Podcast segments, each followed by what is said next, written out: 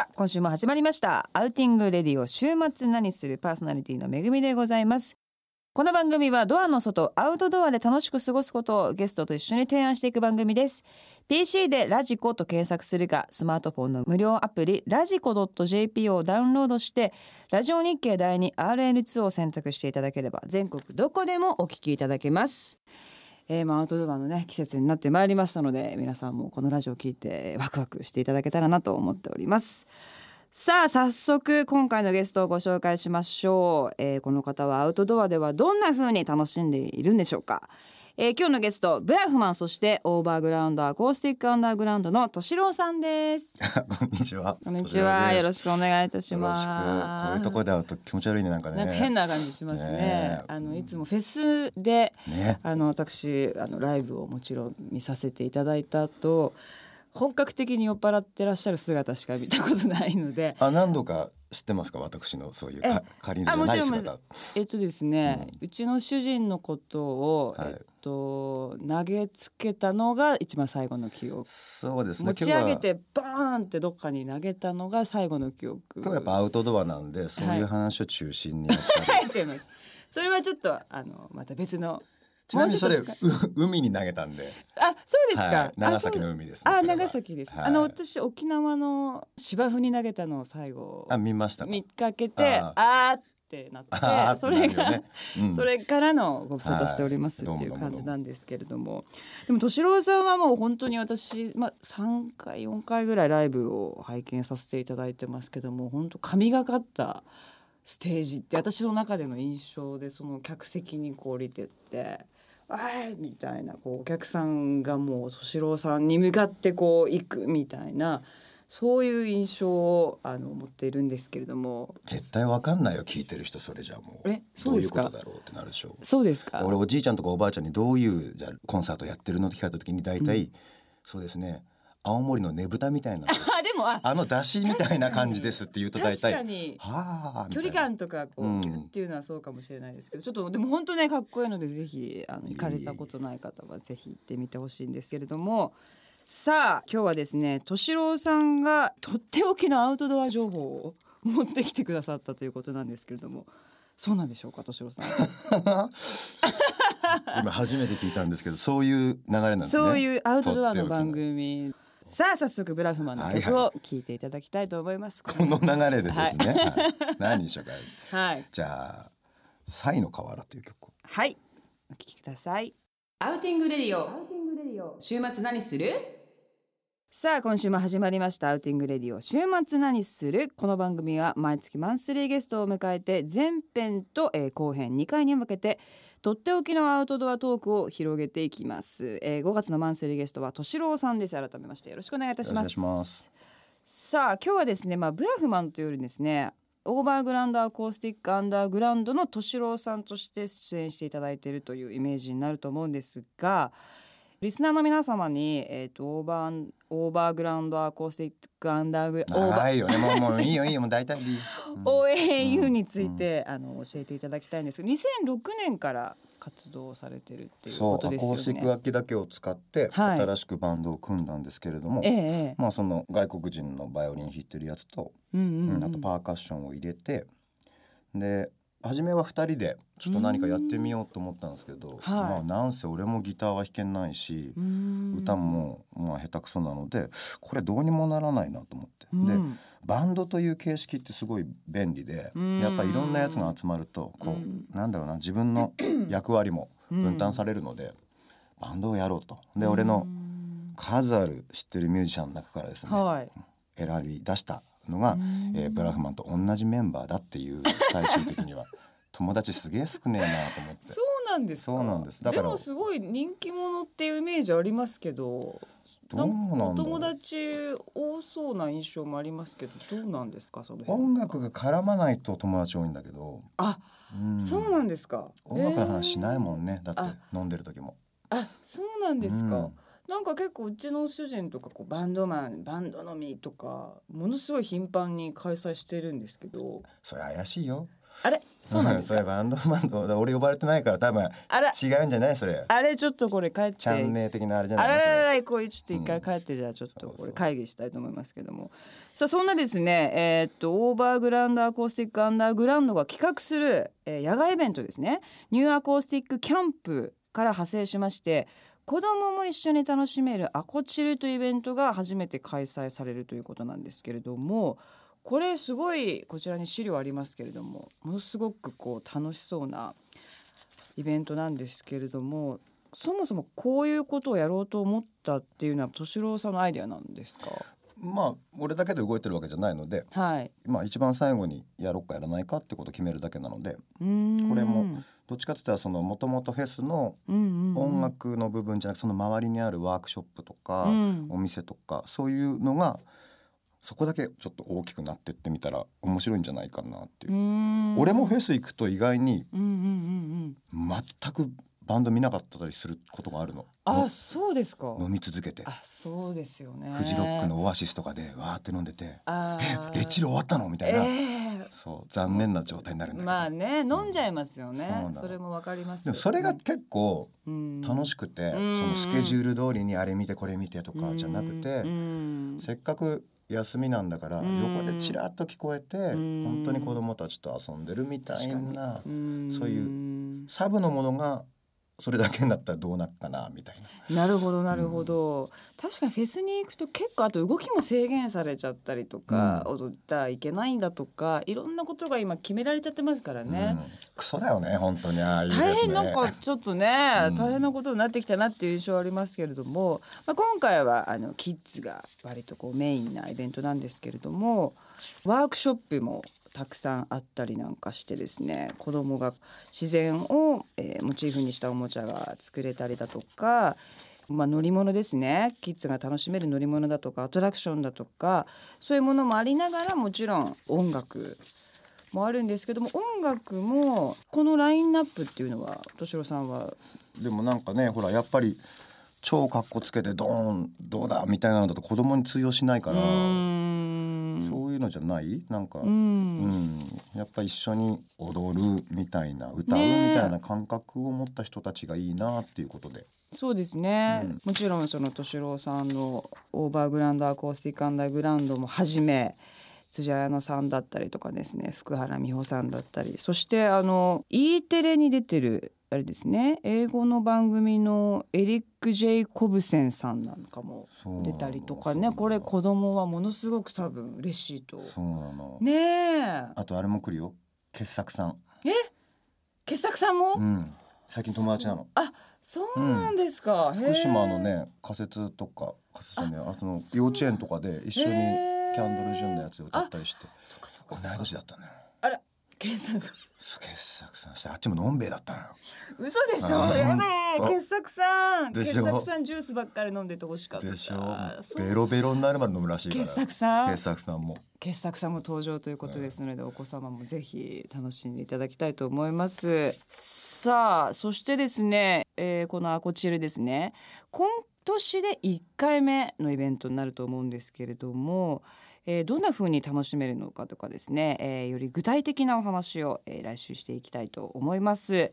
それでは OAU から一曲、えー、聞いていただきたいと思います。じゃあ次は何にしましょうか敏郎さん。どうしようかな。じゃあちょっと楽しそうなメイキングタイムという曲。はい聞いてください。 Outing Radio。週末何する？さあこれからはですね敏郎さんの素顔に迫ってみたいと思います。敏郎さんはプライベートというかオフみたいなことがあるとどういうふうに過ごすことが多いんですか？えー、家でダラダラしてますよ。本当ですか、はい、昼から飲んじゃって昼から飲んじゃってどうしようもなくなったりするっていう。本当に？でもこう子供がいたりとかするとなんかちょっとなかなかそうもいかなかったりというかねやっぱ表には行くよね。なんかもう飽きちゃってじゃあ行くかみたいになると行くかみたいになるよね。どうするんですか？やっぱね、うん、いや外行くよね。で体をやっぱ動かすっつうかね泥だらけになるまで。へえ今度は子供をね芝生に投げたりね。やっぱり、うん、やっぱ一回は投げとかないとちょっとね、っていう。でも私なんか友達が歩いていたら電信柱をこうキックしてる人がいてえっと思ったら敏郎君だったっていう話を聞いたことあるんですけど。そうだね。大体あの辺で倒れてる電信柱俺が蹴って 倒したからね。だからそういうね都市伝説を聞くわけですよ。そんなまさかそんなねっていうでも最近のバンドマンの、まあ、敏郎さんはもう前からやってらっしゃいますけど筋肉の話すごい多いですよね。あ筋肉ブーム来てますか？来てんのかな？でもやっぱ体強い方がいいよね。何しろ。そうなるんですかね、うん、やっぱり。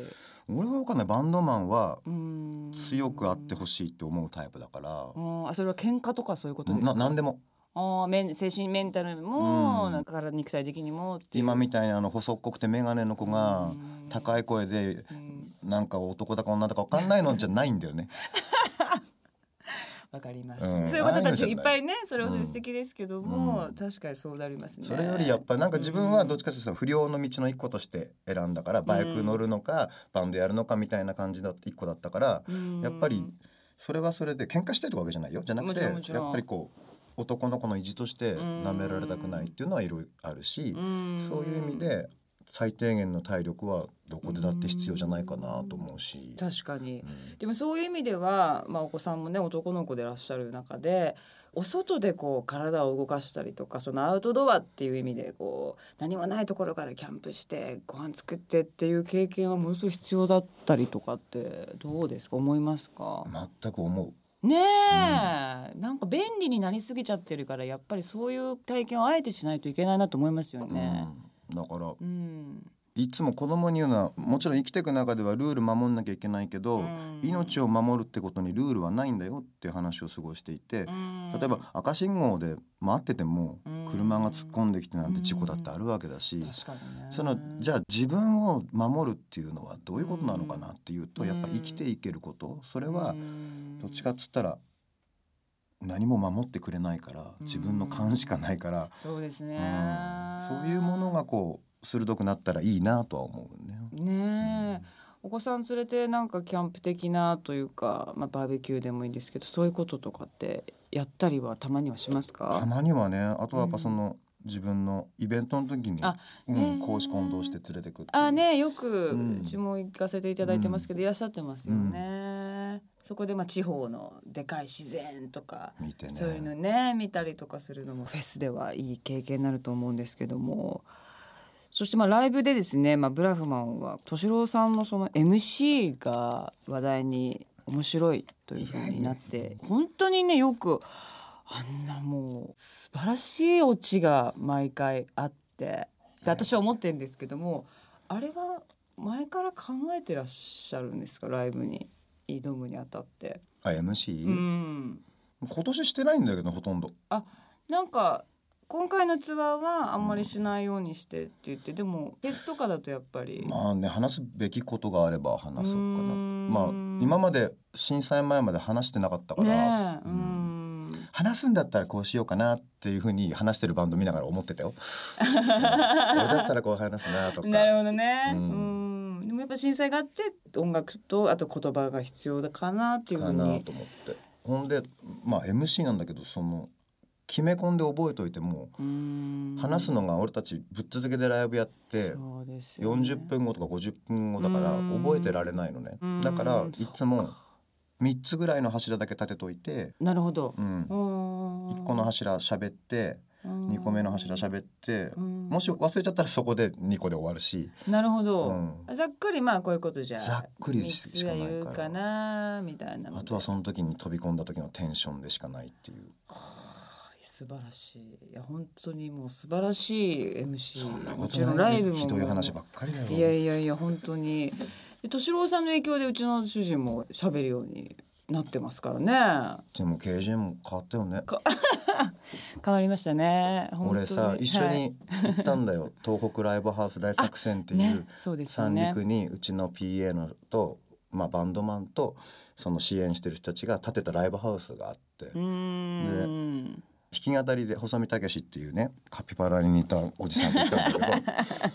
ハイエタスの。ハイエタス、ね、はい、はい、細見様が。KJ なんかさ誘ったんだけど絶対弾き語りなんかやんない。ダサいしとか言って。ずっと言ってたの。そうなんけど当日来てシークレットで、うん。うんうんうん、で俺たまたまリハより早く行ったのしたらいて一人ですごい練習して、俺もそれ見てグッときちゃって。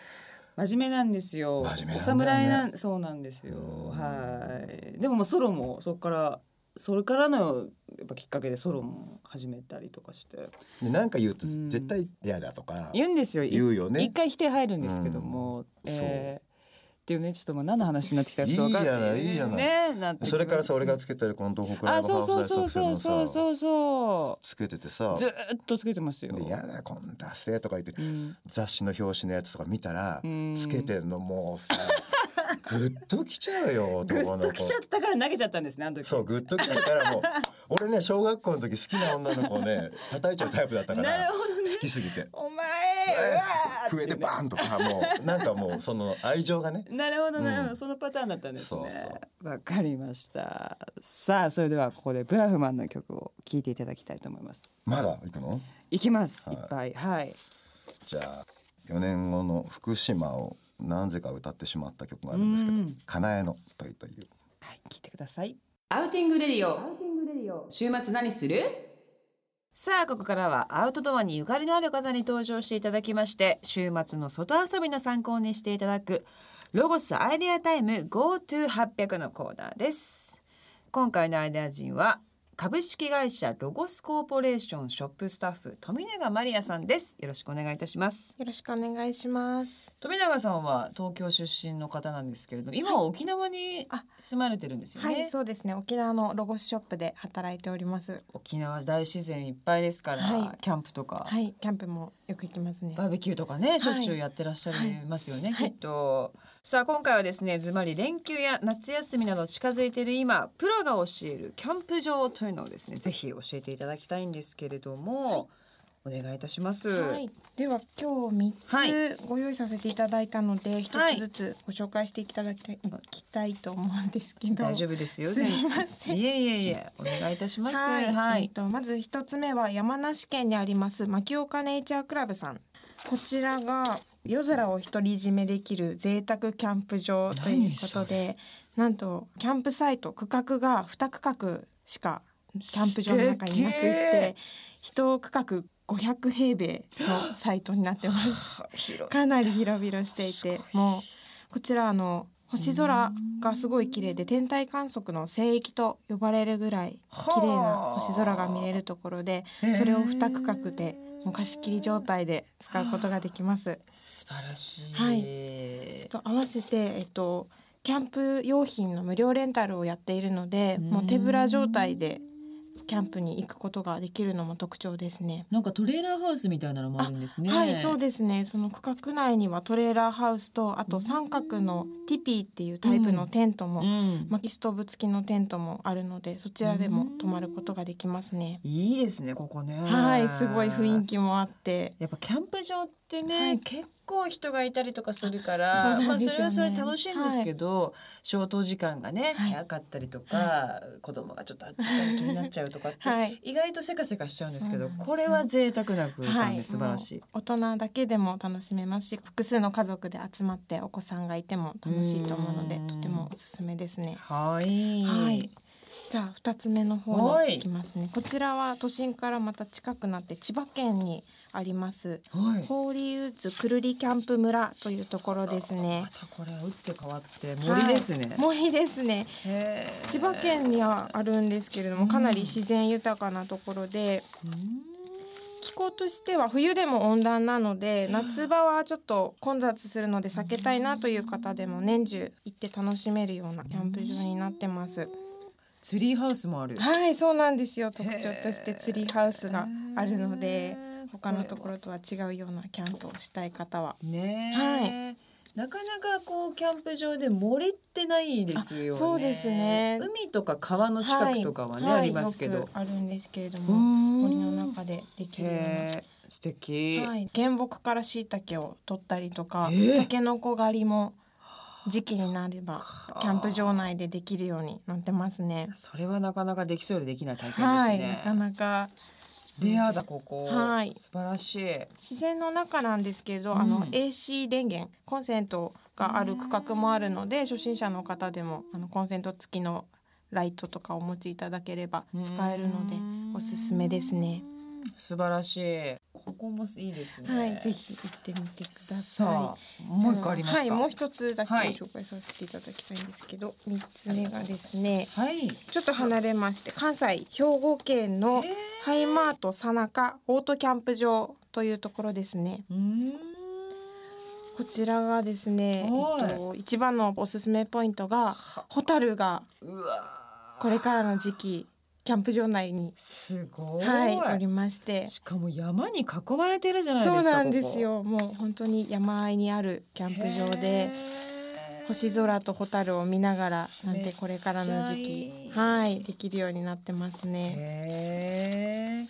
あとはグルメ関係が結構充実していてそば打ちの教室だったり、石窯でピザが焼く体験ができたりとかあとはあの大人の方にはあのどぶろくの製造場があるので、はいはい、こちらでどぶろく買っていただいて楽しんでいただくこともできますね。どぶろく。はい、お酒？渋いそうですねお酒の渋いので家族で楽しんでいただけると思います。なるほど。はい。でもまああのまだまだ魅力的なキャンプ場っていうのは全国にいろいろね、たくさんありますね。沖縄なんていうのはどうなんですか？沖縄キャンプ場っていうよりその辺でやっちゃうよみたいな。そうですね。キャンプ場もあるにはあるんですけど、結構好きな方はもうビーチとかで。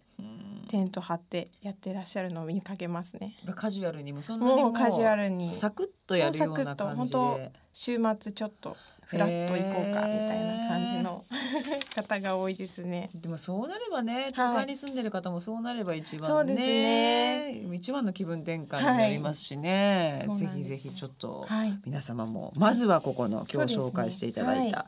キャンプ場をチェックしていただきたいんですけれども、はい、これらのですねキャンプ場は、キャンプ場 .com というところを検索して見ていただきたいんですけれども、はい、日本全国のキャンプ場の空き情報が検索できる便利なホームページということで、はい、えっと現在170件余りのキャンプ場を掲載。空き情報を検索できる上予約もできるホームページとして2003年にオープンし今年さらにリニューアルということです。キャンプ場 .com です今日はですねいろんな魅力的なキャンプ場を教えていただきまして富永さんありがとうございました、はい、こちらこそありがとうございます。来週の放送ではアウトドアで手軽に食べられる最近流行のメニューホットサンドを教えていただきたいと思います。来週もお楽しみに。ありがとうございました。ありがとうございました。 Outing Radio。週末何する？さあそろそろお別れの時間になってきましたアコチル2015の情報をおさらいしたいと思います。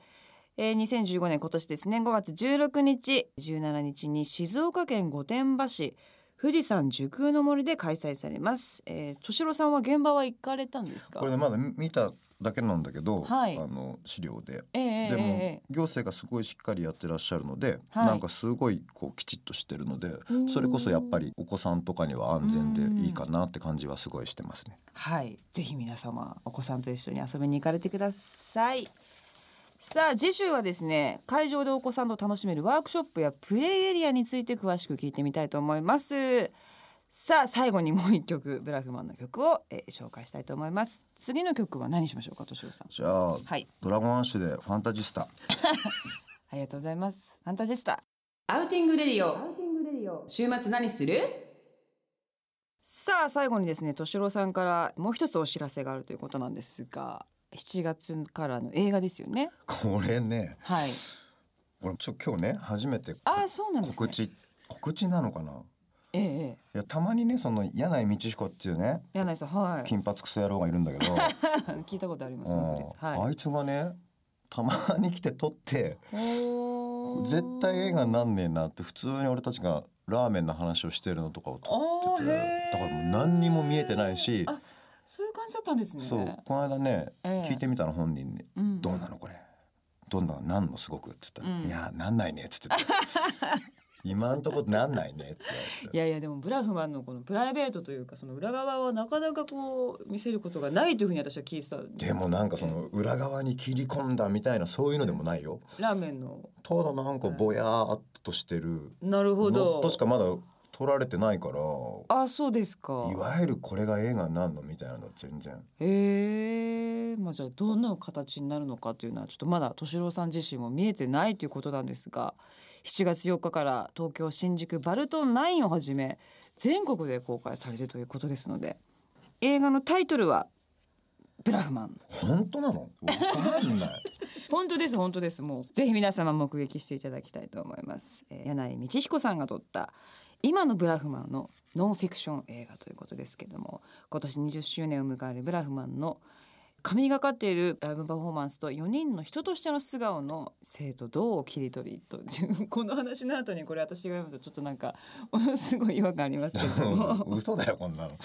嘘だよ嘘嘘。まあでもちょっとねあの撮られてる方はそう思うかもしれませんけど撮ってる方は騎士のメッセージをも何もないって言ってたよだって。本当に。いや何もないなって言ったぜひ皆様ちょっとチェックしていただきたいと思います。